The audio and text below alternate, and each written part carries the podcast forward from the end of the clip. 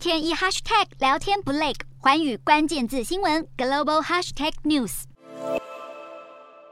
德国汽车工业龙头宾士有将近两成的公司股份掌握在中资手中，这让德国非常担心宾士会不会因此被中国并购。宾士的股东之中，北京汽车集团和吉利汽车董事长李书福属于前两大股东，分别持有百分之九点九八以及百分之九点六九的股份。而位居第三的则是科威特投资局，持有百分之六点八四的股份，另外七成的股份都是散户。李书福在二零一八年突然增加持股权后，让宾士有所警觉，立刻修改股东大会条款，预防企业落入中国手中。而德国会如此戒备，是因为中国曾经收购德国科技厂，导致技术外流疑云。中国是德国汽车业的重要市场，中国市场占福斯汽车总销量的百分之四十，BMW 总销量的百分之三十五，以及宾士总销量的百分之三十七。德国政府不断呼吁各大汽车厂减少对单一市场的依赖，并在今年五月份以中国破坏新疆人权为由，驳回福斯汽车投资中国的担保申请，让福斯独自承担三十亿欧元（约新台币九百四十五亿的投资风险。另外，德国政府每年提供德国企业数十亿欧元的资金，鼓励企业从中国转移到其他市场。原本德国政府从一九八零年代开始不断鼓励国内企业投资中国，让中国在四十年内晋升为德国最重要的贸易伙伴之一。去年肖兹上任总理后，才渐渐的调整对中政策，要求企业分散投资风险，预防被中国并购。